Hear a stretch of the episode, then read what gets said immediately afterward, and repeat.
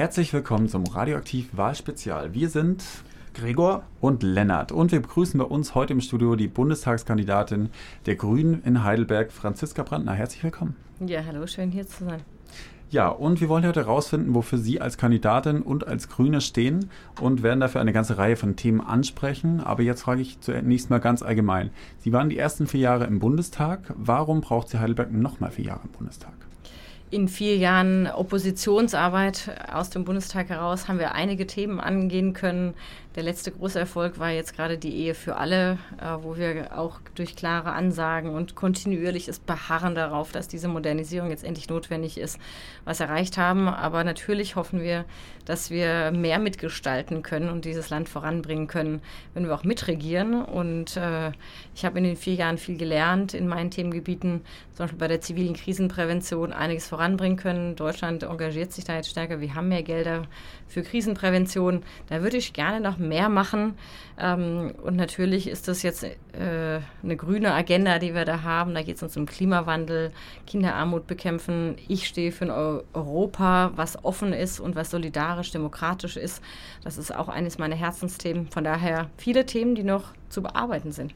Sie haben Mitgestalten angesprochen. Was ist denn das, das drängendste Problem, bei dem Sie das Bedürfnis ähm, verspüren, mitzugestalten? Also der Klimawandel, die Klimakatastrophe steht vor unserer Tür. Frau Merkel spricht immer davon, dass sie Paris umsetzen will, macht aber nichts dafür. Und dem Eisbären ist es auch egal, ob das Eis schmilzt, weil Herr Trump äh, blöd ist oder weil Frau Merkel träge ist. Ja, wir müssen da jetzt endlich dran gehen. Wir müssen aus der Kohle raus. Wir brauchen modernen Mobilität, Verkehr ohne CO2. Da brauchen wir dringend die Wende, sonst schaffen wir die zwei Prozent nicht. Das sehe ich wirklich als dringendste Aufgabe an. Und dann müssen wir unsere offene Gesellschaft verteidigen, ja, gegen Backlash, sei es bei Frauenrechten oder eben mit Blick auf äh, Homophobie, die ja auch immer noch stark vertreten ist. Ähm, das heißt, offene Gesellschaft verteidigen. Und letzter für uns sehr, sehr wichtiger Punkt ist eben momentan die optimistischen Stimmen, die es in Europa gibt, wie Macron, ähm, wie in anderen Ländern, Van der Bellen, Österreich, auch nutzen, um Europa zu reformieren, demokratisieren und voranzubringen. Das sind, glaube ich, die drei großen Aufgaben, die anstehen. Dafür möchten wir gerne an einer Regierung uns beteiligen. Sie haben ja vorhin schon den, äh, die Ziele beim Klimawandel angesprochen. Sie fordern da konkret einen Ausstieg aus der Kohle bis 2030 und Sie wollen die 20 schmutzigsten Kraftwerke sofort abschalten.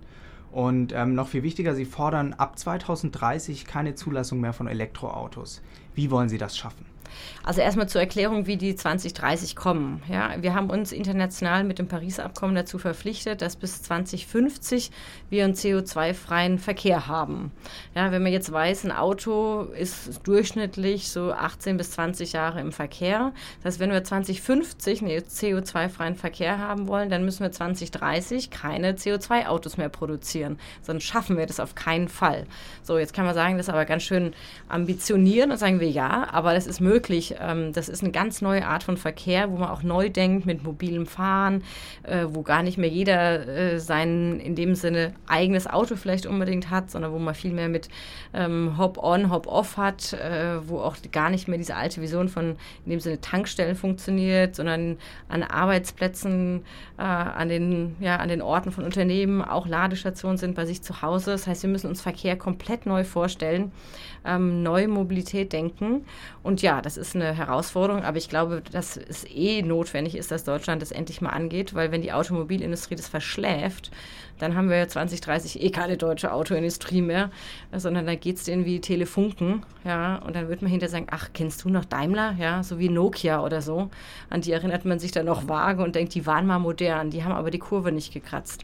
Von daher ist das, äh, ja, dringend notwendig, machbar ähm, und auch unser klares Ziel. Jetzt können aber die Unternehmen diese ganze Infrastruktur, ähm, die Tankstellen für Elektroautos sozusagen, Zapfsäulen ähm, mit Strom nicht alleine bereitstellen. Was planen Sie denn da, ähm, dass diese Infrastruktur tatsächlich sichergestellt ist im Jahr 2030, wenn nur noch Elektroautos fahren können? Genau, wir brauchen eine öffentliche Investition in dem Bereich. Das Institut für deutsche Luft- und Raumfahrttechnik hat berechnet, dass man ungefähr um die 40.000 öffentliche Ladestationen bräuchte. Wir sind heute bei 12.000. Ähm, da ist der Ausbau bis 40.000 auf jeden Fall machbar. Da geht um 30.000. Da braucht man natürlich auch öffentliche Gelder dafür. Aber wie gesagt, das ist äh, nach aller Expertenmeinung auch möglich. Ähm, und klar, dafür wollen wir eben auch staatliches Geld ausgeben. Das ist ja das, was wir Grüne fordern. Wenn der Staat nichts tut und der Staat träge ist, dann wird das Eis genauso weiter schmelzen. Mhm. Frau Brandner, Sie sind Sprecherin für Familienpolitik Ihrer Bundestagsfraktion ähm, und fordern als Grüne unter anderem einen Rechtsanspruch äh, auf Kita-Plätze, Verbesserungen beim Kindergeld. Ähm, das sind jetzt beides Punkte, die beispielsweise auch die Union äh, für sich beansprucht. Ähm, wo sehen Sie denn Unterschiede von der grünen Familienpolitik zu anderen Parteien? Also die CDU schlägt ja vor, den Kinderfreibetrag zu erhöhen. Das ist ja das, was die Besserverdienenden bekommen. Äh, wir sagen im Gegenteil dazu, wir müssen für Niedrigverdiener einen Kindergeldbonus einführen. Das heißt, wir wollen das System auf den Kopf stellen. Wir sagen, wir wollen nicht noch diejenigen, die eh schon genug haben, noch mehr geben, sondern wir wollen denen, die heute schon zu wenig haben, mehr geben. Und die CDU-CSU setzt da weiter auf äh, ja, auf das alte System. Jene, die haben, die kriegen noch mehr und die, die nichts haben, die sollen gucken, wo sie bleiben. Das ist nicht unser Ansatz, da haben wir einen ganz anderen Ansatz als die CDU. Wir wollen Niedrigverdiener, Familien mit mittlerem Einkommen absolut entlasten. Ich sage mal, als Abgeordnete brauche ich nicht noch mehr Kindergeld. Ähm, wenn die CDU und CSU das will, ist es überhaupt nicht unser Ansatz. Ähm, da haben wir echt einen anderen Gerechtigkeitsanspruch. Und wir wollen eben in Zukunft auch Kinder fördern, nicht mehr die Ehe. Da bleibt die CDU bei der Ehe. Wir sagen, egal wo Kinder sind, gehören die gefördert. Ähm, nicht nur dort, wo die Ehe ist und wo die Eltern unterschiedlich viel verdienen. Auch da ein ganz anderer Ansatz.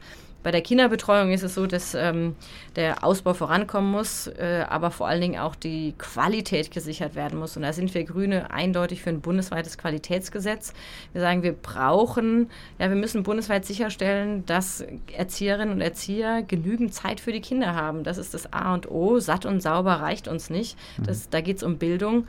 Ähm, und da wollen wir Qualität sichern, auf bundesweiter Ebene auch rechtlich festlegen. Ähm, da haben wir einen anderen Ansatz. Wir wollen auch Ganztag Ganztagsschulen voranbringen, damit es in der Grundschule auch weitergeht. Ähm, da haben wir wesentlich ambitionierteres und anderen Ansatz als die CDU und CSU. Mhm. Sie haben das Thema Gerechtigkeit angesprochen. Kommen wir zum Thema Bildungsgerechtigkeit. Ähm, Sie fordern ähm, in Ihrem Wahlprogramm, dass äh, Bildung nicht mehr vom Geldbeutel des Elternhauses abhängen soll. Ähm, aber wie glaubwürdig ist jetzt diese Forderung auf Bundesebene, wenn Sie hier äh, von der grün geführten Landesregierung gerade erst die Studiengebühren wieder für EU aus, also nicht EU-Ausländer und für Zweitstudenten eingeführt haben? Wir haben in Baden-Württemberg Studiengebühren für Nicht-EU, also Nicht-Europäer eingeführt. Und zwar vor dem Hintergrund, dass wir eben festgestellt haben, dass viele hier studieren, ähm, die eben durchaus aus sozial gut gestellten Schichten kommen oder aus Ländern kommen, wo es eher davon abhängt, ob die Familie das richtige Parteibuch hat und liniengetreu ist. Ähm, nicht alle, aber durchaus viele, wo auch de facto die Lebenshaltungskosten den größten Batzen sind und dass wir wenige Studierende haben aus Ländern oder aus sozialen Schichten, ähm, die eben schwach sind, die sich hier das Studium allein schon aufgrund der Lebenshaltungskosten in Heidelberg überhaupt nie leisten würden können. Und unser Ansatz war zu sagen, im aller Robin Hood-Prinzip, wir nehmen von jenen, die sich leisten können, wo es eh staatlich auch subventioniert wird und geben dafür Stipendien an jene, die sich auch, aber dann Vollstipendien, auch mit Lebenshaltungskosten, die sonst gar nicht hierher kommen wollen. Wir wollen eben auch bei den Auslandsstudierenden eine größere soziale Durchmischung haben, auch da größere soziale Gerechtigkeit herstellen. Das ist in dem Ansatz, den wir auch auf Bundesebene haben, Chancengerechtigkeit für alle ermöglichen. Ähm, und das ist, von daher sehe ich da keinen Widerspruch. Wir haben ja eindeutig gesagt, es gibt keine Studiengebühren hier. Ähm, und daran werden wir auch festhalten. Und ich glaube, die Gerechtigkeit da reinzubringen und zu sagen, wo sind denn wirklich da die, wo ist denn die soziale Durchmischung, ähm, ist ein wichtiges Thema. Übrigens kämpfen wir Grüne auf Bundesebene dafür auch, dass auch Erasmus, also auch innerhalb der EU, sozial gestaffelt wird, weil auch dort sehen wir, dass diejenigen, die das in Anspruch nehmen, häufig eher aus ähm, Familien kommen, die sich das leisten können und dass wir dort auch viel mehr eine sozial gerechtere Ausstaffelung brauchen, damit alle auch mal ins Ausland gehen können sich das leisten können, auch in einer anderen Stadt zu leben. Ähm, das hat auch was mit Gerechtigkeit zu tun. Das ist auch unser Anspruch, zum Beispiel Erasmus endlich anders auszugestalten. Beim äh, Thema Studieren ähm, geht es ja vor allem um Leute, die herkommen. Ähm, wir, gehen wir mal über zu den Leuten, die gehen sollen. Ähm, zum Thema sichere Herkunftsstaaten. Da gibt es ja einen, einen Disput zwischen Baden-Württemberg, zwischen Winfried Kretschmann und dem, dem grünen Bundesvorstand. Im Bund fordern sie da den äh, Status der sicheren Herkunftsstaaten abzuschaffen. Ähm, und Winfried, Winfried, Kretschmann hat sich erst ähm, vor kurzem für die Erweiterung ähm, des Kreises der sicheren Herkunftsländer durch die Maghreb-Staaten ausgesprochen, da er, Zitat, die kriminelle Energie, die von Gruppierungen junger Männer aus diesen Staaten ausgeht, bedenklich und bedenklich ist und mit aller Konsequenz bekämpft werden muss. Wo stehen die Grünen nun denn da, was die sicheren Herkunftsländer betrifft? Ja, die sicheren Herkunftsländer sind ja eben eine bundespolitische Entscheidung. Ähm, und natürlich werden Bundesländer immer die Möglichkeiten, die der Bundesgesetzgeber gibt, ähm, auch nutzen und sagen auch zu Recht, zum Beispiel wie bei Afghanistan, wir sind darauf angewiesen, dass es neue bundespolitische Einschätzungen gibt. Erst dann können wir auf, Land, auf Landesebene überhaupt etwas anderes agieren. Ähm, bei den äh, Drittstaaten mit Blick auf äh, Nordafrika hatten wir Differenzen, die möchte ich gar nicht äh, verheimlichen. Die waren natürlich auch nicht nur Kretschmann geschuldet, sondern auch einer grün-schwarzen Landesregierung, die da auch äh, Kompromisse manchmal erfordert, die auch für uns schmerzhaft sind. Wir haben im Gegenzug ja zumindest ähm, erreicht, ähm, dass bei den Debatten und was, uns, was wir vorangebracht haben, dass Auszubildende da bleiben können, 3 plus 2. Das war ja der grüne Erfolg in den Verhandlungen äh, bei den ähm, sicheren Herkunftsdaten mit Blick auf den Balkan. Ähm, das fand ich zum Beispiel eine große Errungenschaft von uns Grünen, die auch die Bundesländer durchgerungen äh, haben, zu sagen, wenn jemand eine Ausbildung macht, dann darf er nicht abgeschoben werden und auch die zwei Jahre danach nicht. Das war wirklich ein harter Kampf, wo ich sagen muss, der hat sich auch gelohnt. Und natürlich sind es immer Kompromisse, solange man nicht in der Bundesverantwortung mit ist und die Grundlage dafür überhaupt neu schafft. Ähm, übrigens mit Blick auf jetzt Nordafrika und die Abschiebemöglichkeiten dahin ist ja das Hauptproblem auch nicht der Status der sicheren Herkunftsländer, sondern die Möglichkeit der Rückführung in die Länder. Und das ist manchmal wirklich schwierig, ähm, weil eben keine Papiere vorliegen. Die nordafrikanischen Länder auch dann eben sehr strikte Bedingungen setzen, wen sie überhaupt zurücknehmen, wen sie anerkennen. Ähm, daher ist vor allen Dingen, finde ich, mehr auf Kooperation mit diesen Ländern zu setzen ähm, ist auch klar, dass Asylrecht, äh, Anspruch auf Asylrecht, Asylrecht auch bedeutet, dass eben nicht jeder Asylrecht anerkannt bekommt und das dann auch in der Konsequenz bedeutet, dass nicht jeder bleiben kann, steht in unserem Programm auch klar drin. Da sind wir wieder alle beisammen und das, die Glaubwürdigkeit von Asylrecht hängt auch davon ab, ob es dann durchgesetzt wird. Und da wissen wir, gibt es mit einzelnen Ländern Schwierigkeiten, also nicht EU-Ländern Schwierigkeiten. Da muss man aber anders rangehen, kooperativ und den Menschen dort auch Wege aufzeigen. Hm. Unsere Schlussfrage. Ähm, was sagen Sie denn Wählern, die nicht genauso wissen, wo sie als Grüne stehen? Ähm, am Beispiel jetzt Vermögensteuer. Da ist es ja so, dass Sie die nicht ganz fordern, aber auch nicht äh, gar nicht, sondern so irgendwie zwischen den Linken und der CDU stehen.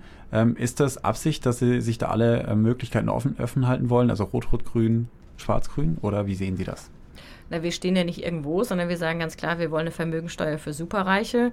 Wir wollen eine Vermögensteuer, die aber nicht Unternehmen so beschränkt, dass sie danach nicht mehr agieren können, aber eben die starken Schultern, die es in diesem Land ja auch gibt, stärker mit in die Pflicht nimmt. Und das ist unsere klare Ansage.